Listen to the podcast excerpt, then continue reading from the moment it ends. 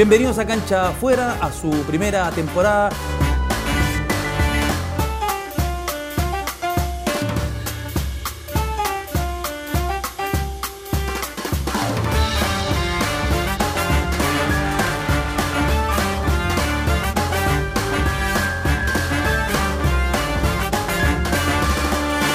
Bienvenidos a Cancha Afuera desde el bar Liguria en Las Tarrias, en el centro de Santiago. Andrea Aristegui, ¿cómo estás? ¿Cómo estás, Danilo? Jugando de local aquí en el Liguria. Igual que tú. Sí, somos de la casa. Nos hemos visto alguna vez. Alguna vez. Muy bien, gracias por la invitación, No, y gracias a ti Danilo. por, por estar con nosotros. Y lo primero, eh, para ti el fútbol me da la impresión que es casi una cosa de familia. Y, y lo decimos porque hace un par de semanas te vimos, un mes, te vimos en el estadio San Carlos de Apoquindo. Nos encontramos por ahí. ¿cierto? Jugaba la Católica, que es tu equipo, con Libertad en la Copa Libertadores, y te vimos en familia, con tu Mm. marido, con tus hijas. Eh, ¿por, ¿Por qué vas al estadio en familia? ¿Por qué este gusto por el fútbol? Yo creo que tiene que ver con que en eh, el origen de mi amor por el fútbol y en particular por Católica es directamente relacionado a la familia. Eh, yo empecé a ir al estadio muy chica, de haber tenido cuatro o cinco años. eh, y me empezó a llevar mi abuelo, el papá de mi mamá, Ya. de quien yo era muy regalona, era muy cercana. Él, él estuvo como en mis primeros años de vida viviendo conmigo. Y, y él me empezó a llevar desde muy chica y, y yo por lo tanto tengo como esa cercanía emocional con el fútbol. Yo creo que eh, esa, eso- esa es la gracia de, de la camiseta, ¿no? ¿Y- y que tiene que ver con cosas que van mucho más allá de, ¿Y de lo creciste ganando o creciste perdiendo? De las dos partes. Eh, he vivido de lo dulce y de lo agraz. ¿Ya? Cuando uno es más chico, no sé, en esos primeros años quizás no, no tengo recuerdos de, de derrota, sí las tengo después, ¿no? De, de campeonatos perdidos, eh, de segundo lugares, de frustraciones, eh, pero, pero al final me quedo con los buenos momentos y en el último tiempo han sido hartos los buenos momentos. Sí, el año pasado ca- campeón la Católica con Beñat San José, pero claro, en tu familia, tu marido Gonzalo, hincha de Wander. Hincha del Wander. Y el año pasado el Wander vivió un drama, porque estuvo ahí a un pelo de retornar a primera división esa tarde frente a, a, a conversar. ¿Cómo se vive una familia? Esto fue entre un domingo y otro. Sí, pues. Tú dando la vuelta olímpica con la Católica eh, Mm. frente a Deportes Temuco y tu marido, me imagino tu- tus hijas mirando al papá sufrir porque el Wander se quedaba en segunda división. Sí, eh, ha sido un tema el fútbol en mi casa. Eh, efectivamente mi marido es wanderino y es bien fanático de Wander y eso ha hecho que yo también le agarre como harto cariño. Yo soy absolutamente cruzada, pero sí tengo por razones obvias eh, ahora un, un cariño especial por, por Wander, por Valparaíso, por todo lo que implica eso. Y, y esa- ese momento fue, fue triste, fíjate. Efectivamente a mí, a mí me, me dio pena porque, porque veo ahí una serie de, de frustraciones. eh, eh, nosotros siempre hemos tenido mucha historia en relación al fútbol y nuestra relación también ha estado siempre muy vinculada al fútbol. ¿Tanto así? Nuestra relación parte eh, con una conversación que tuvimos en una oficina de, de prensa de TVN el año 2001, cuando Wander iba a ser campeón de la primera división. O sea, imagínate cuántas veces pasa eso, con todo respeto por los wanderinos, ¿no? Pero ellos mismos saben. Y yo conozco a mi marido, él como periodista de política, o sea, no tenía nada que ver, pero él quería ir al partido de Wander. Entonces me fue a conversar y su gran tema de conversación era que no iba a poder haber, ir a ver Wander campeón. Y empezamos, a mí Wander pareció- Audax era, es que no me no equivoco. me acuerdo Sí, de ese, Wander sí. Audax. Mira, bueno, Danilo siempre sabe. Pero eh, fue divertido porque ahí fue uno como de los elementos que nos unió, ¿no? De saber que teníamos como ciertos cariños con camisetas distintas, pero que estábamos bajo la misma lógica eh, de entender lo que se siente cuando uno es hincha de un equipo. No tiene lógica lo que vamos a hablar en el próximo segmento, que Andrea Aristegui sea hincha de la Católica.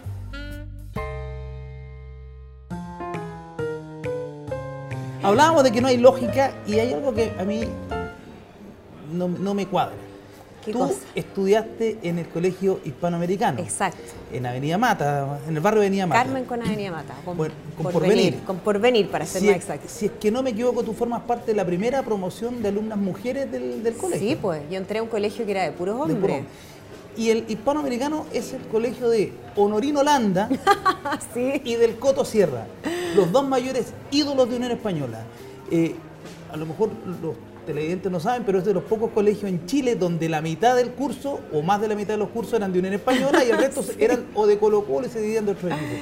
¿Cómo saliste de la Católica, que además pasó- es un rival tradicional de, de- de Unión, y, y no saliste de Unión? Sí, ah, buena pregunta. Sabes que me lo han preguntado más de una oportunidad porque es cierto que mi colegio era un colegio de colonia. O sea, yo muchos de mis compañeros eran hijos de españoles, con panadería, con ferretería. E- Eso era muy... Para los los clavos. Los curas españoles y, y claro, eh, tenía ahí un, un grupo importante de hinchas de la Unión Española. Y además porque ahí también yo creo que también tiene que ver con mi amor por el fútbol. Eh, en un colegio de puros hombres, o te gustaba el fútbol o te gustaba el fútbol, porque no, no había más Claro. opciones. O sea, eh, para nosotras que éramos un grupo, piensa que en mi curso éramos, ponte tú, 40 alumnos, Ya. de los cuales éramos 8 mujeres en esas primeras generaciones. Eh, entonces uno o aprendía a jugar a la pelota o se quedaba sin mucho que hacer en el recreo. Así que yo jugué a la pelota, eh, agarré el gusto por el fútbol y, y claro, podría haber sido de la Unión, pero no, ahí tiró mucho más fuerte la cosa familiar, porque la verdad es que yo te hablaba de mi abuelo por parte de mi mamá, que es hincha Universidad Católica, era hincha Universidad Católica, pero en realidad es toda la familia, o sea, Ya. toda eh, o, gran parte, ahí hay unos puntos negros entre medio, pero ¿De dónde serían esos puntos negros? alguno ahí que se escapó de Colo Colo, alguno Ya. del Audax, pero no, la mayoría somos hinchas cruzados. Y por el lado de mi papá, eh, por el lado de mi papá, mi abuelo también era hincha de católica, mi abuela era chuncha y, y hasta el día de hoy siempre bromeamos con, con eso, ¿no? Con, con esas diferencias que teníamos. Pero mis papás son de católica, mi hermano es fanático, él ha seguido muy, muy presente hasta el día de hoy, hincha. Y, y hasta mi sobrina, que tiene seis meses de vida, Ya. mi sobrinita, eh, el fin de semana pasado tuvo su debut ahí en San Carlos de Apoquindo. Ah, que ahí estuvo alentando con camiseta y todo. Pero era un colegio bien futbolizado. El... Absolutamente. tenía cancha de pasto, ¿no? Tenía cancha de pasto, era como la gran eh, eh, era la gran ventaja que tenía el colegio, una gran cancha de pasto. Yo recuerdo que, que muchos miraban con bastante envidia. Vamos, vamos a hacer clase. Sí, porque era una muy buena cancha y todo giraba en torno al fútbol. A mí me hubiese gustado que hubiese tenido posibilidades de hacer otros deportes, pero en realidad todo lo demás era muy, muy precario. El fútbol tenía todos los recursos y ahí salían muy buenos equipos y muy buenos jugadores, efectivamente. Y de buenos jugadores con Andrea Aristi que vamos a hablar un rato más porque viene el próximo segmento de Cancha Afuera con la adolescencia de Andrea Aristi siguiendo a la Católica en la tribuna de San Carlos de Apoquindo.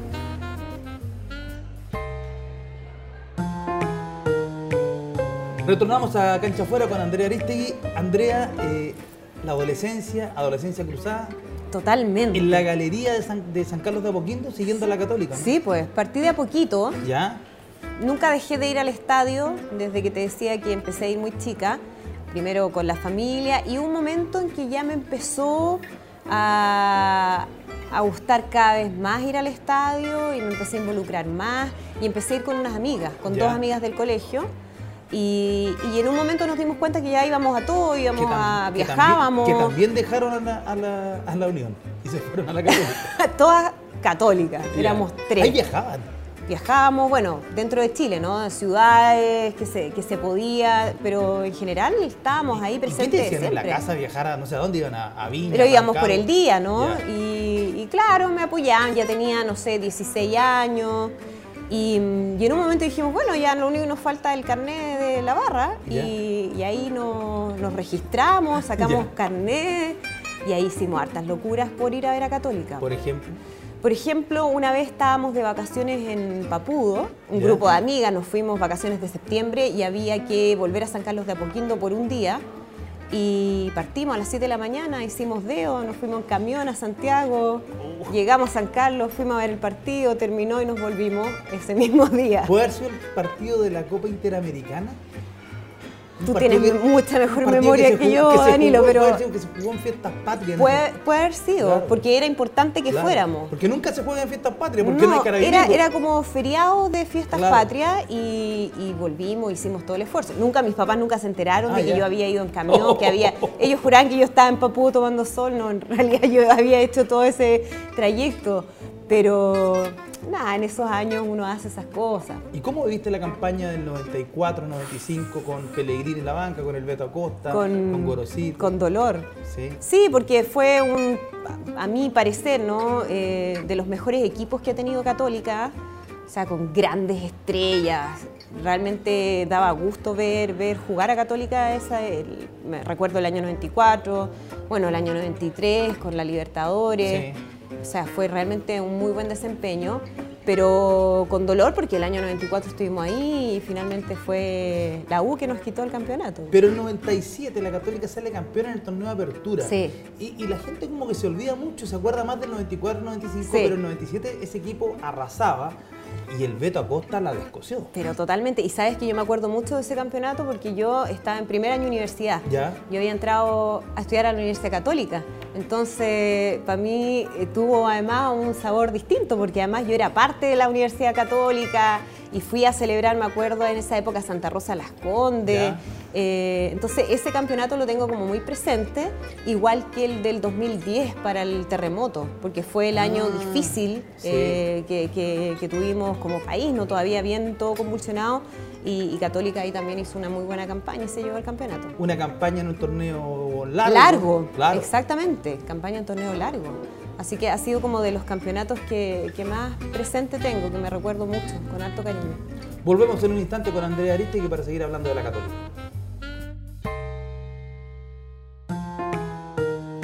Seguimos, Andrea, aquí en Cancha Fuera desde Liguria. ¿Y tuviste algún incidente siendo barrista de la Católica? ¿Algún encontrón? Varios, varios. ¿Sí? Sí, pero... ¿Pero cómo? no, no, no, alcancé, no alcancé, no, afortunadamente. No, porque hubiese salido perdiendo, obvio. Eh, por muy artista marcial que sea, yo creo que eso siempre me ha dado como una sensación de seguridad, pero, pero cuando uno está solo o, es minoría, uno sabe que va a salir perdiendo lo más probable.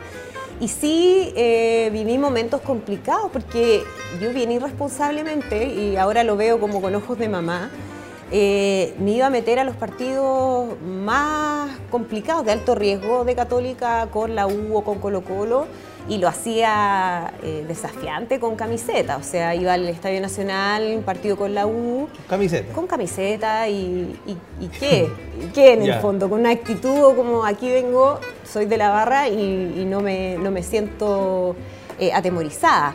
Y sí hubo una situación en el Estadio Nacional donde una vez yo iba saliendo del Nacional, yo vivía además eh, cerca del estadio en esa época, si es que no me recuerdo mal, sí, vivía muy cerquita del Estadio Nacional y, mm, me iba caminando a mi casa y de repente me gritan algo, hinchas de la U, y yo veo que me, me, doy vuelta y veo que me empiezan a perseguir. Ya.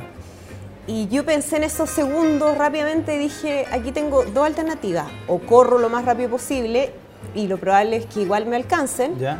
O me hago la chora y los enfrento. Ya. Y me paré. ¿Y? Y dije, ¿qué pasa? ¿Qué sucede al hogar?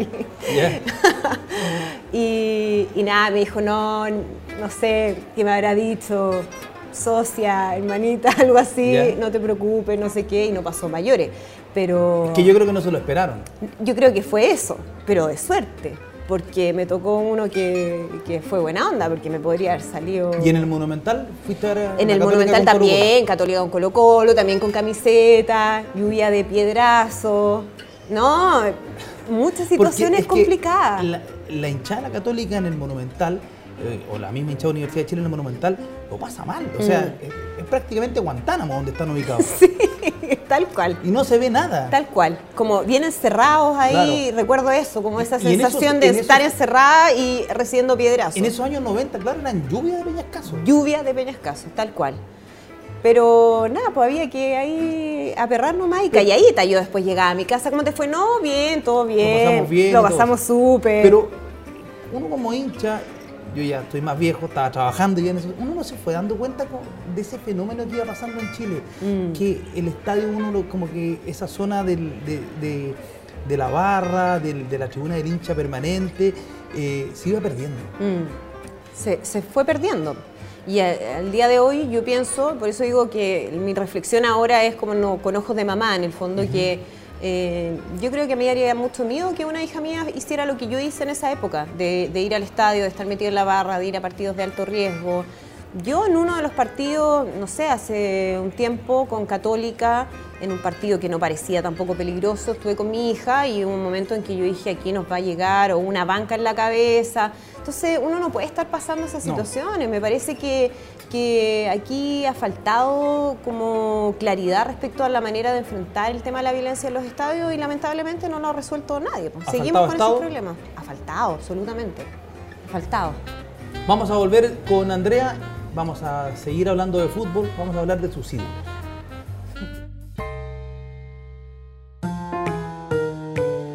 En los años 90, Andrea, eh, la Católica tuvo muchos ídolos, es la época que tú vas más al estadio eh, eh, siguiendo a la Católica que además le va bien, a pesar de lo que muchos dicen, porque salieron campeones en el 97, protagonistas, finalistas de la Copa Libertadores, y es una Católica de muchos ídolos, por ejemplo en la época de Sebastián Rosenthal, que irrumpe, aparece Gorosito y Acosta en el fútbol chileno. ¿Cómo, ¿Cómo viviste ese momento? Sí, yo creo que mm, si tú me preguntas así como cuál es el equipo dorado de Católica de los que yo he visto, yo tengo como con especial, eh, mis recuerdos especiales el equipo de Católica 94, 95 con Beto Acosta y Pipo Gorosito, que creo que era como una dupla dorada, estaba Sergio Fabián Vázquez, Lunari. Eh, Lunari eh, también mm, en la época de, Mario Lepe, Raimundo Tupper, yo creo que, Católica tuvo una formación con muchas estrellas, eh, con, individualidades, pero también con, un juego de equipo muy potente que lo hizo llegar a, final de la Libertadores, o sea, tuvimos ahí... eso se ve lejos hoy día. Sí, se ve lejos. Para el eh, fútbol chileno, a eso me sí, refiero. exactamente, no, de todas maneras. yo creo que que fue, si bien no logramos un título que uno lo tiene ahí, le hubiese gustado, pero, pero fue un tremendo desempeño en términos de copas de internacionales. Tú hace un ratito estabas mencionando a Raimundo Tupper, ¿cómo lo, lo sentiste él como un ídolo de, la católica? ¿Cómo te enteraste de su muerte? Mm. Sí, yo creo que fue una figura que, marcó mucho a todos los que somos, eh, y en esa época éramos hinchas cruzados, porque aparte de ser un gran jugador, em, tenía una actitud en cancha que es muy lo que uno espera para un jugador cruzado. Yo creo que, eso de caballero cruzado le quedaba muy bien a Raimundo Tupper. Y, claro, además era una época, yo era en, esos años adolescente, entonces uno, uno veía además, él era muy bonito, yo creo que había muchas hinchas enamoradas de Raimundo Tupper.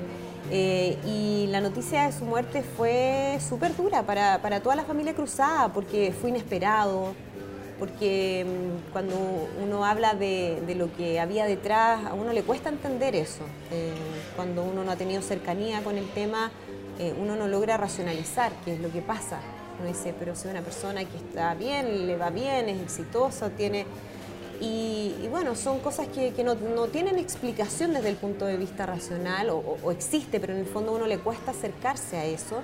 Y yo creo que por eso fue un momento duro y que se recuerda hasta el día de hoy, muchas veces ¿no? en, la cancha, en la cancha cruzada. Y volviendo, llegando a este siglo, eh, aparecen algunos nombres que son como bien relevantes en la mm. historia para el hincha de la Católica. Gary Medel, el Guaso Álvarez, Cristian Álvarez, Milovan Mirosevic. Eh, Gary, yo siempre he dicho, cada vez que me han preguntado cuál es tu jugador de la selección, eh, yo siempre digo Gary Medel. Obviamente que porque es cruzado y porque sigue siendo hincha cruzado a morir.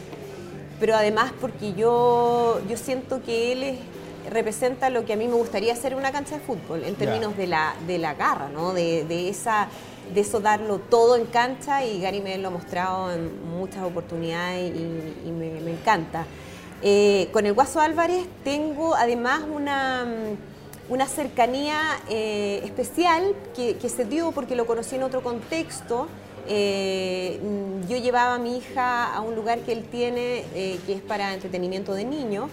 Y, en un comienzo sin saber que era del Guaso Álvarez, después me di cuenta, conversamos, conozco a su señora también en ese contexto, él conoce a mis hijas, a mi marido, entonces ha sido, ha sido una relación como eh, muy simpática y además él en ciertas oportunidades cuando yo le he pedido algunas cosas que tiene que ver por ejemplo con beneficencia, él siempre ha estado y eso a mí me parece muy importante, eso yo, yo me recuerdo siempre.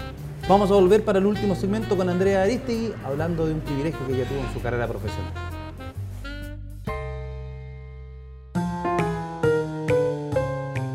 Y llegamos al último segmento de Cancha Fuera, desde el Liguria, aquí en Las Tarrias. Eh, te tocó el año 2015, tuviste la fortuna de estar en la cabina de, TVN cuando Chile se proclamó campeón de la Copa América, que no es cualquier cosa porque durante un siglo el fútbol chileno siempre se frustró y estaba el, el tercer lugar del 62, pero esa tarde, ese sábado fue mágico. Sí, y fue bien fortuito el que yo terminara estando ahí porque eh, yo la verdad es que nunca he hecho cobertura de deporte, pero se dio por ciertas casualidades de la vida que necesitaban a alguien que estuviera haciendo una conducción de noticieros desde desde el estadio, cuando ya Chile había, creo que jugado su segundo partido, dijeron necesitamos a alguien que conduzca desde acá, que apoye la transmisión a Pedro Carcuro, que estaba en esa época. Eh, y, me pidieron a mí, porque dijeron, la Andrea le gusta el fútbol, algo sabe, ¿no? Entonces, llevémosla al estadio. Y empecé eh, a estar en todos los partidos. Eh, Chile empezó a ganar, iba, iba muy bien. Eh, ya la gente me decía, no, Andrea, no puedes faltar porque eres cábala, así que ahora te queremos con la camiseta siempre. Y, y me tocó estar en ese partido final con Argentina, con momentos de muchísima emoción, cuando uno siente que bueno, ahora sí que vamos a perder porque siempre nos pasa que al final... ¿Qué te pasó por la cabeza cuando viste la jugada Messi, el centro de la vez y la llegada de, de Higuaín? Sabéis que yo dije, no, en esta oportunidad Chile tiene que salir campeón. Como que sentía que era un acto de justicia y estaba ahí todo el mundo tan nervioso, estaban eh, así, estábamos en una cabina, tú sabes cómo son las cabinas del estadio, ¿no? Pequeñita, y había camarógrafo, y estaba la maquilladora, y los asistentes, y todo muy apretado ahí, y yo cuando vi que era la posibilidad de que Chile saliera campeón de la Copa América, me subí arriba de una silla, saqué mi teléfono celular y grabé los últimos minutos con la transmisión, pero de una manera como una especie de backstage del momento y de lo que fue la celebración eh, dentro de la cabina, de quienes estaban participando en la transmisión y toda la gente. Y, es, un, es, un, video que guardo con, con mucho cariño, porque se nota ahí. ¿Y te acuerdas lo, lo, que hiciste cuando, o con quién te abrazaste o festejaste cuando la pica Alexis Sánchez? Es que ahí me salió lo periodista, porque yo en vez de celebrar, obviamente estaba muy emocionada, pero lo que yo quería era registrar ese momento. Sentía que era un momento tan especial que no sabía cuándo más iba a repetir y que yo había tenido la fortuna de estar ahí, que dije yo quiero registrar esto, quiero mostrar eh, cómo reacciona Pedro, cómo reacciona todo el equipo que está aquí transmitiendo esto. Y, grabé ese video y cuando ya vi que, que tenía la celebración y todo lo que estaba pasando, apagué la cámara, que era de mi teléfono celular, y ahí sí me empecé a abrazar con todo el equipo que estaba ahí. ¡Posición! ¡Le va a pegar Alexis! ¡Gol!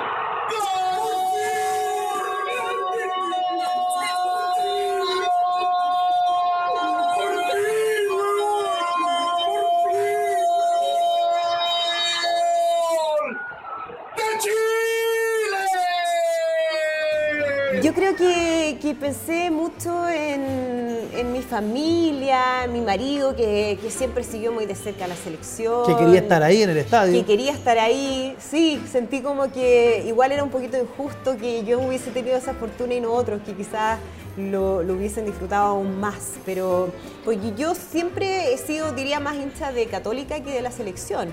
Al final, obviamente, cuando uno ve que, a Chile le va muy bien, uno se empieza también a futbolizar, pero, pero para ser honesta, yo siempre he sido mucho más hincha de Católica que de la selección chilena. Y en ese momento ya como que eh, me, generó una, una emoción tremenda de ver también a una generación de chilenos y chilenas como ganadores, cosa que a mí no me había tocado vivir Gran confesión, André, y te queremos agradecer por estar con nosotros en Muchas gracias. ¿ah? Muy entretenido, Daniel. Gracias Andrea, nos despedimos desde el Bar Liguria aquí en Santiago en las tardes.